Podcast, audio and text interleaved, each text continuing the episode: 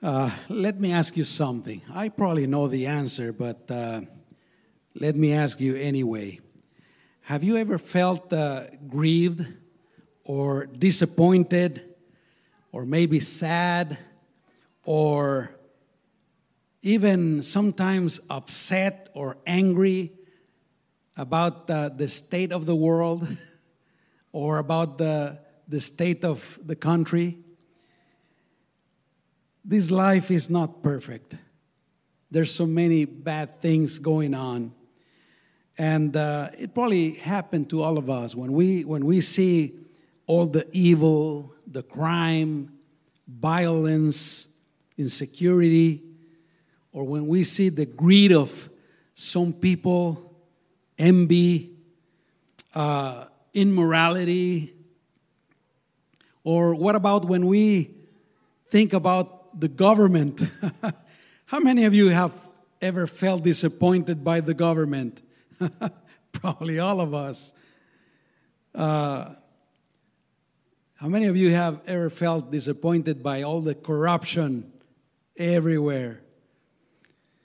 Uh, we feel saddened also everything every, by everything wrong in this world now, let me ask you something else. Have you ever felt uh, saddened also because of the, uh, the destruction of the earth? All the contamination? I have. But today, I want to remind you that uh, God is the only one who has the solution for everyone, for all of these evils. And one day, in the not too distant future, the Lord will, will bring an end to all these evils. The, the Lord promises and assures us that, that one day everything will be perfect again. Can you say, Praise the Lord? Hallelujah. So, this morning I want to talk to you about the millennial kingdom of Jesus Christ. And uh, to begin with, I want to remind you that our hope is not on this world, shouldn't be in this world. We're Christians, we're God's children. Our hope shouldn't be also in man. God even says in His Word that uh, curse is the person that puts his trust in another man.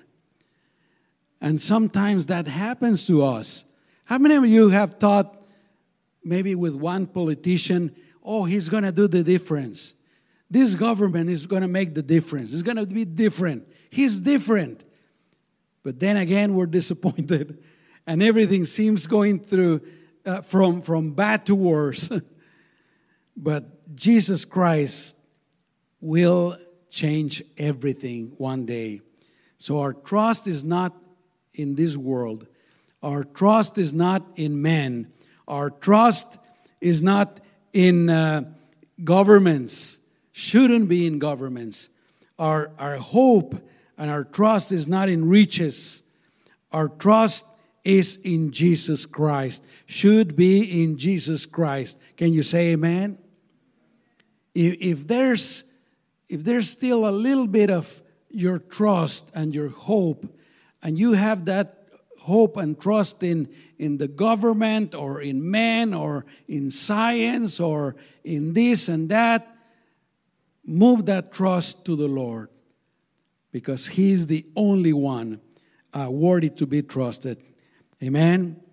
The Bible says that Christ in us, listen to this Christ in us is the hope of glory. Amen. Let's pray. Father, we thank you this morning for giving us this new opportunity to be in this place, worshiping you and ready to receive the word. Thank you, Jesus. Help us to trust in you, but also help us to rejoice in you. In Jesus' name. Hallelujah. So, what is the millennial reign of Christ? It will be a period of a thousand years in which the Lord Jesus Christ together with all of his saints, will reign on this earth over all of its inhabitants and nations. In the future, Jesus Christ will reign in this earth, in this world, with us, with his saints, over the whole world. Hallelujah. Praise the Lord. Revelation chapter 20, verse 4 says, And I saw thrones, and they sat on them. Do you know who, who this word they means? They sat on them is the saints. It's, it's us. And it says, And judgment was committed to them. Then I saw the souls of those who had been beheaded for their witness to Jesus and for the word of God, who had not worshipped the beast or his image, and had not received his mark on their foreheads or in their hands. And they lived and reigned with Christ for how many years? A thousand years. Hallelujah. When will this millennium begin? This thousand years will begin immediately after the seven years of the great tribulation.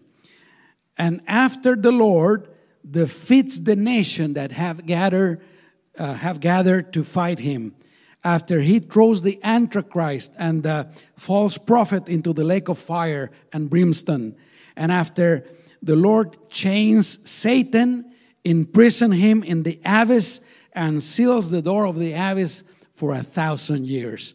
Then this millennial kingdom will start. Brothers and sisters, we know the future of the devil. Can you say amen? We're not in darkness. We know what the future holds. The people that don't know the Lord, let them be confused, but we know the future. We know that we're waiting for the rapture of the, of the church that can happen at any minute. And after the rapture, we that have believed in the Lord will go with the Lord. Amen. To heaven. We will be, we will uh, be in, in the judgment of Christians, and then we'll be celebrating the supper uh, dinner of the Lamb, and then we'll come back with the Lord, and then we will reign with Him for a thousand years. But the devil is defeated. The devil is defeated. Don't fear him. Amen. Don't fear the devil. He has been defeated by our Lord Jesus Christ. Now, this is the most beautiful part. What will Christ's millennial reign will, will be like? First, of course, Jesus will be on the throne. He will be the one that reigns over all the earth. He will sit on the throne of David in Jerusalem and his saints will reign with him in all the earth. Again, this is going to be on this earth, this earth. And I say that because we know that at the end, the Lord, the Bible says that God is going to bring a new earth, new heavens, a new earth. But this is on this earth. Do you remember the last time that I spoke to you about all the judgments of God during the seven years of tribulation? the earth was uh, greatly damaged, almost destroyed by the judgments of God. But uh, when the a thousand years start, the Lord will do something amazing with this earth, starting with Him as the King.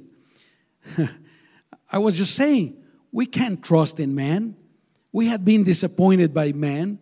We had been disappointed by governments. But Jesus' government will, will be perfect. Hallelujah.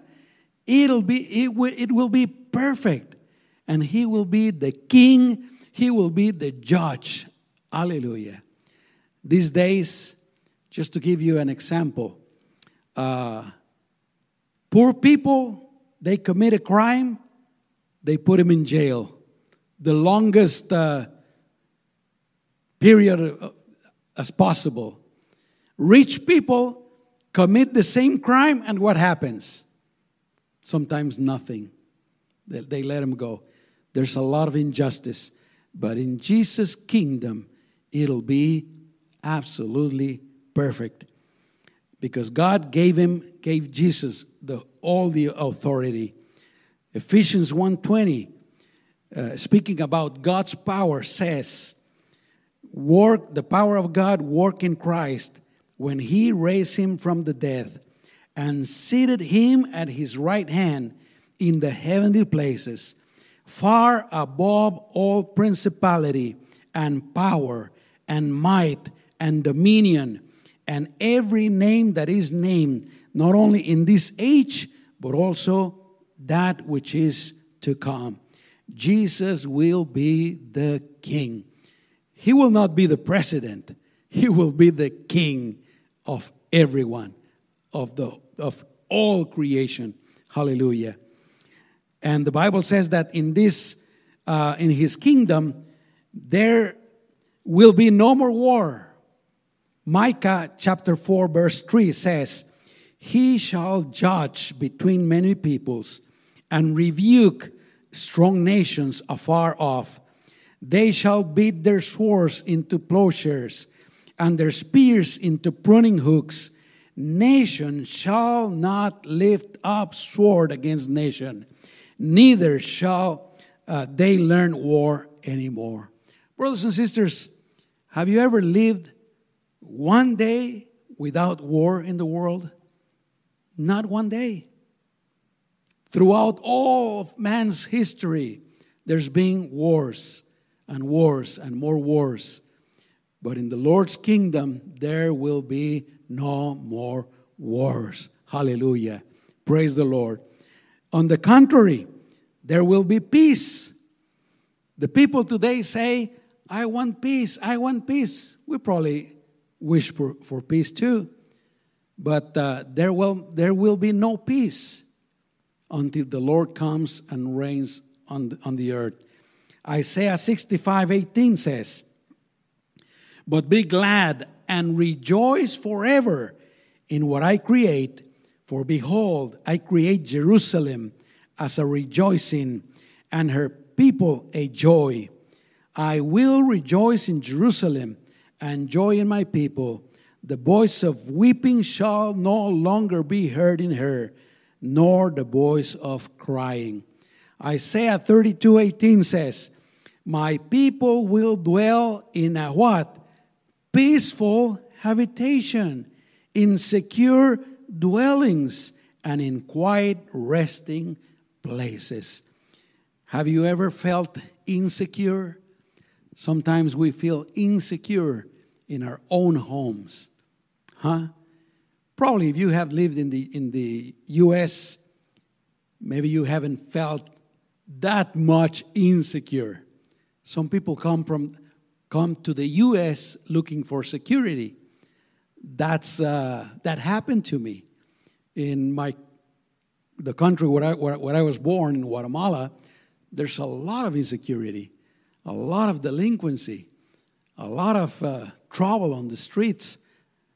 Some parts of Mexico is the same.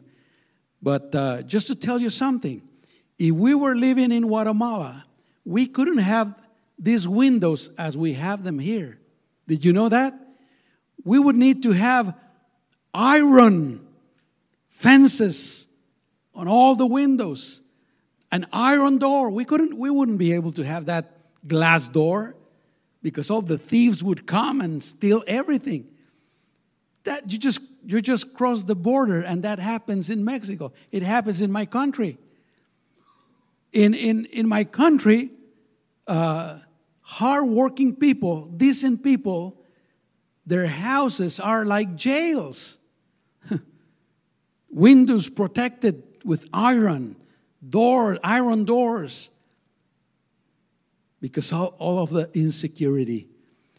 I remember when I went to Colombia, they told us that in Colombia, and they, they started doing this in Guatemala too. But you're driving in your car, and these two guys in a motorcycle will come beside you and with a gun in their hands they'll ask you for your cell phone and your wallet and everything and if you don't do it you better do it because if you don't do it they're not afraid of shooting you now if, if, if you have a gun of yourself if you shoot him you know what's going to happen police will come and they'll take you, they, take you to jail. They'll take these guys to jail for a couple hours and let them go again. Yes. Some of that we have been seeing lately in the United States, in Los Angeles, in Oakland, California, in San Francisco, in some other cities in the United States. In, in California, you know, you can steal up to $950 and they'll let you go. Did you know that? It's crazy. It's absolutely, absolutely crazy. That's why we see all those videos of these people getting into the stores and grabbing everything they can and running outside. And the people in the store they, they can't do anything. If they call the police they do nothing. It's absolutely crazy insecurity. But here it says again my people will dwell in a peaceful habitation in secure dwellings and in quiet resting places. All the violence, the crime, and insecurity will end in those thousand years. Isaiah 11 9 says, They shall not hurt nor destroy in my holy mountain, for the earth shall be full of the knowledge of the Lord as the waters cover, cover the sea.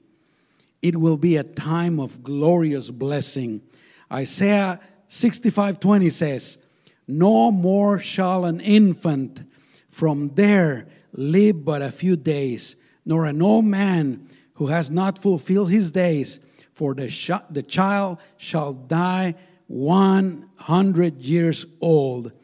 That means that uh, the person who's going to live the, the, the, the least is going to be 100 years old.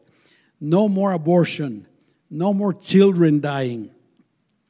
And then, and then it says, uh, But the sinner, being 100 years old, shall be a curse. Now, you may ask yourself, okay, if the thousand years is going to be so perfect, why this verse is talking about uh, sinners being 100 years old and uh, a curse? And I'm going to explain to do that in a minute, okay?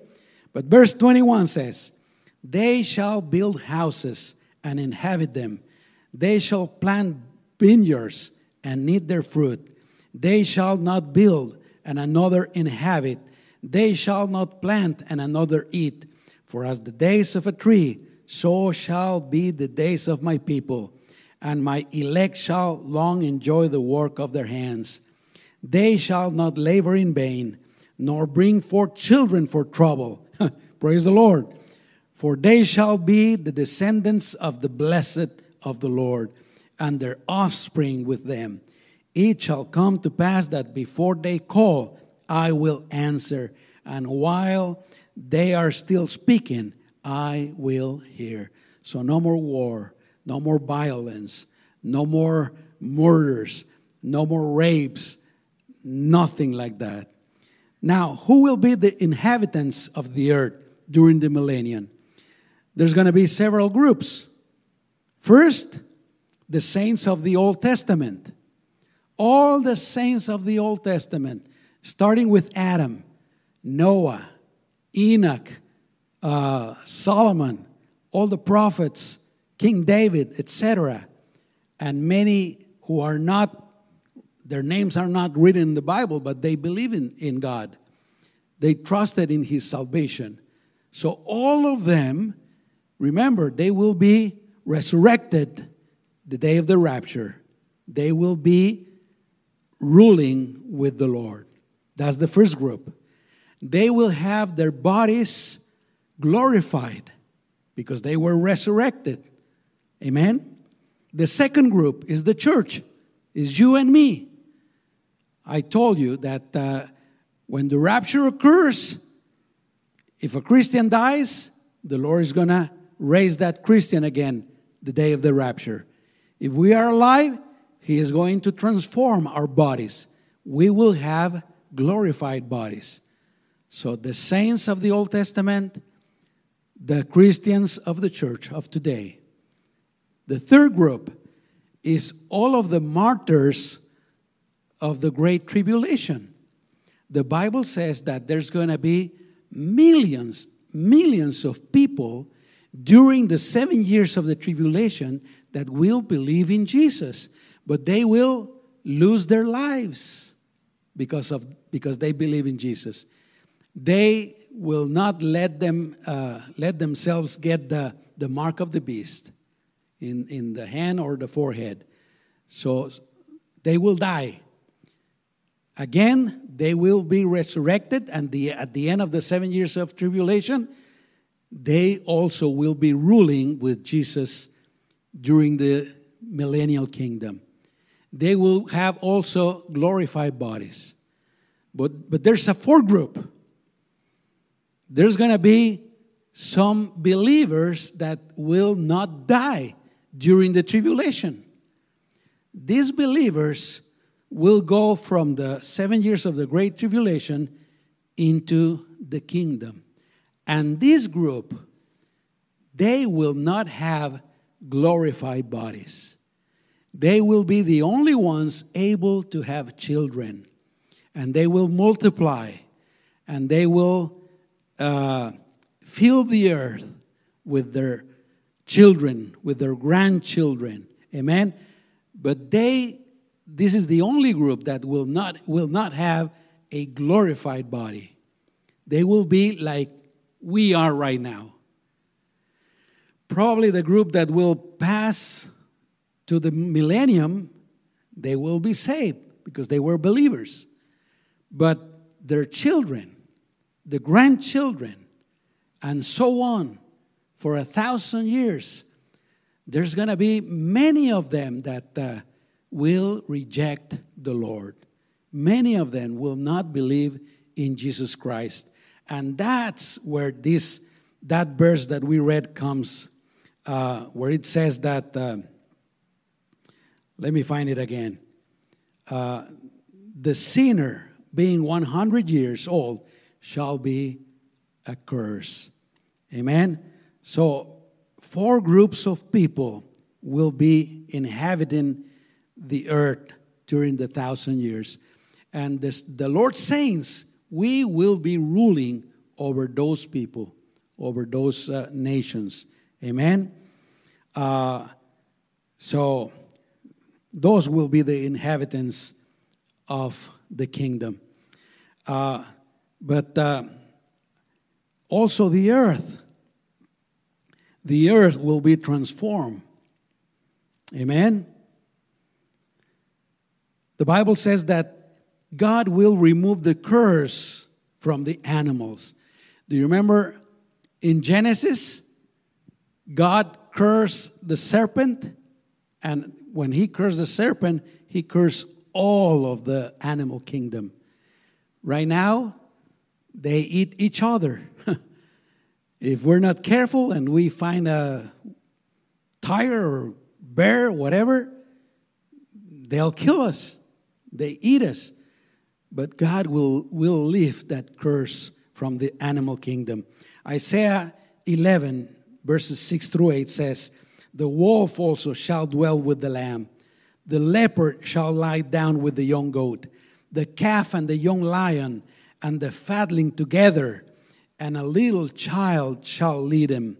The cow and the bear shall graze, their young ones shall lie down together, and the lion shall eat straw like the ox. You, remember? Like the original creation. God created all the animals vegetarian. In the original creation, they, they didn't eat, eat each other. And God is going to do that again. That's why uh, a sheep will be with a lion or, or a bear, and they will live together. Verse 8 says, The nursing child shall play by the cobra's hole, and the weaned child shall put his hand in the viper's den. Not only the animals, but the rest of the earth will be transformed. Isaiah 32 15 says, The wilderness becomes a fruitful field, and the fruitful field is counted as a forest. Isaiah 35 7 says, The parched ground shall become a pool, and the thirsty land springs of water. In the habitation of jackals, where each lay, there shall be grass with reeds and rushes. Isaiah 41 18 says, I will open rivers in desolate heights. Brothers and sisters, how many of you love the desert? Maybe some of you, yeah, we live in the desert. My brother in law came several years ago, and I drove him to, to Phoenix. And when we were driving, I told him, Look at the desert. I'm going to confess something. I don't like the desert too much. I, I, was used to the forest in Guatemala, a lot of green. But uh, he told me, You know what? I like the desert. That's what he told me. I like the desert. It's different. But uh, in the millennium, no more deserts. I will open rivers in the desolate heights and fountains in the midst of the valleys. I will make the wilderness a pool of water and the dry land springs of water. Do you remember all what all that happened to the earth during the 7 year tribulation? All the judgments, water contaminated, uh, all the vegetal kingdom killed one third of them, etc. God will bring God will bring life again to the earth. Like it was in the Garden of Eden, it'll be this earth, it'll be the same. Verse 19 I will plant in the wilderness the cedar and the acacia tree, the myrtle and the oil tree.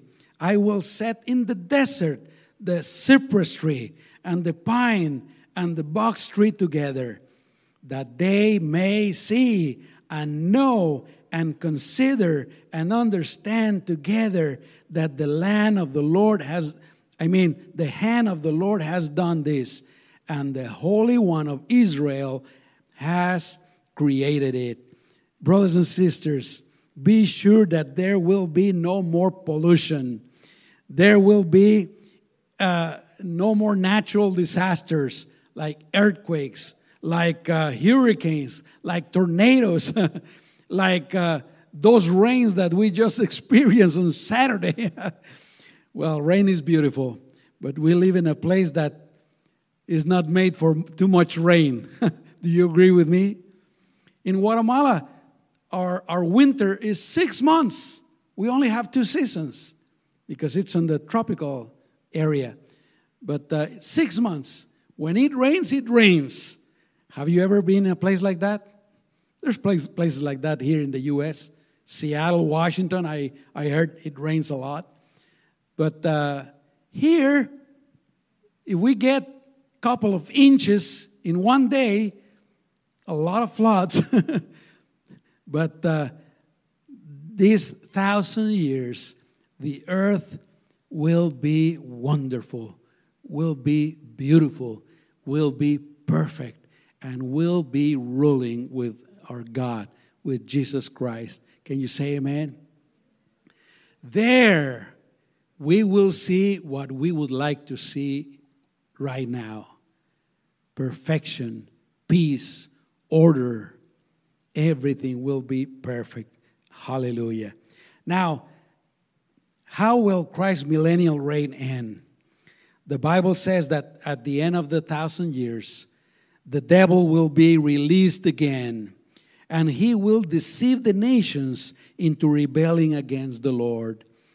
Now, if all the inhabitants of the earth have their bodies glorified, they wouldn't rebel against, against the Lord.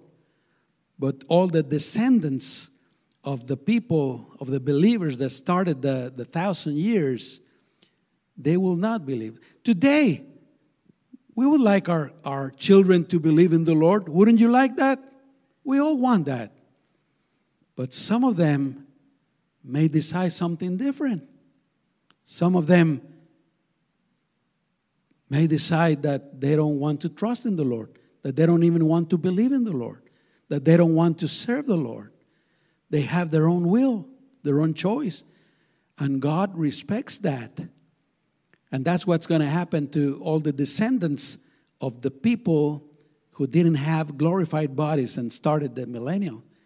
They will they will let Satan deceive them and they will race against the Lord. But then the Bible says that God will destroy them and the devil will be cast into the lake of fire and brimstone for eternity. Let me read you Revelation 20, verse 7 says, Now, when the thousand years have expired, Satan will be released from his prison and will, will go out to deceive the nations which are in the four corners of the earth, Gog and Magog, to gather them together to battle, whose number is as the sand of the sea. They went up on the breadth and uh, of the earth and surrounded the camp of the saints, that's Israel, and the beloved city, that's Jerusalem. And listen how the, the, the war ends. And fire came down from God out of heaven and devoured them. The devil who deceived them was cast into the lake of fire and brimstone. This is the end of the devil. God will cast the devil into the lake of fire and brimstone, where the beast and the false prophet are, and they will be tormented day and night forever and ever. Hallelujah. And uh, praise the Lord. We will be there. We will be there. Maybe, maybe there's someone who is thinking, well, I don't know if I will be there or not. I'm not that righteous. I'm not such a good person. Remember this it's not because of you. We will never be completely righteous. We will never stop sinning completely while we have this not glorious body. we will never be perfect.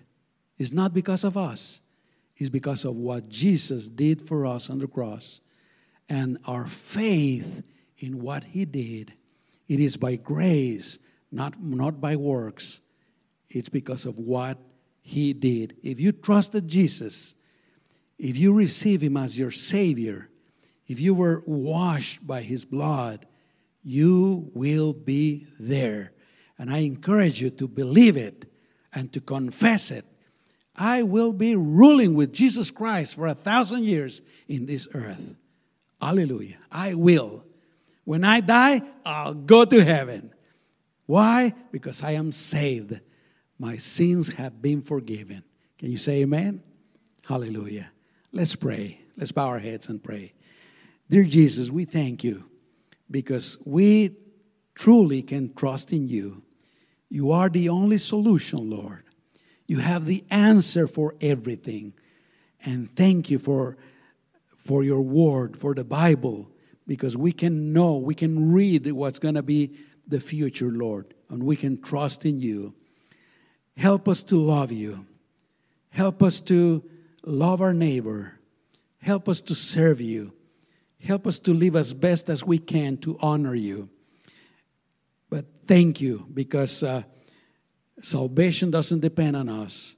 If it was, we would be lost, Lord. But thank you because it's because of you, your sacrifice, your resurrection, and because we had believed in you. Thank you, Jesus, in your holy name. Amen and amen. Can you say amen? Our future is bright. Amen? Not in this earth. we may never had a lot of money. We may never have complete health. uh, we feel worse and worse every day. You feel it? we may never had uh, happiness every day, but our future is bright because we have believed in Jesus.